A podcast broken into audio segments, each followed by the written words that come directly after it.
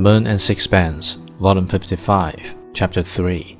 I confess, said the doctor, turning to me, that I hesitated. I did not relish 14 kilometers over a bad pathway, and there was no chance that I could get back to Papeete that night. Besides, Strickland was not sympathetic to me. He was an idle, useless scoundrel who preferred to live with a native woman rather than work for his living like the rest of us.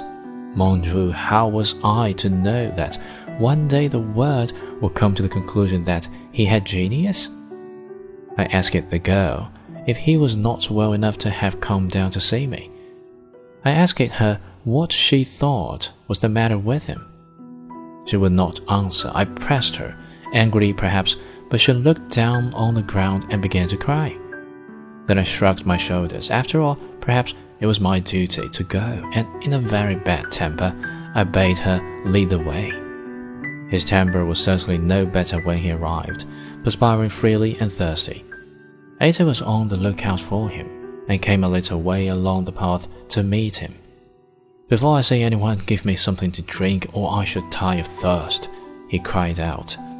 Pomeron get me a coconut. She called out, and a boy came running along.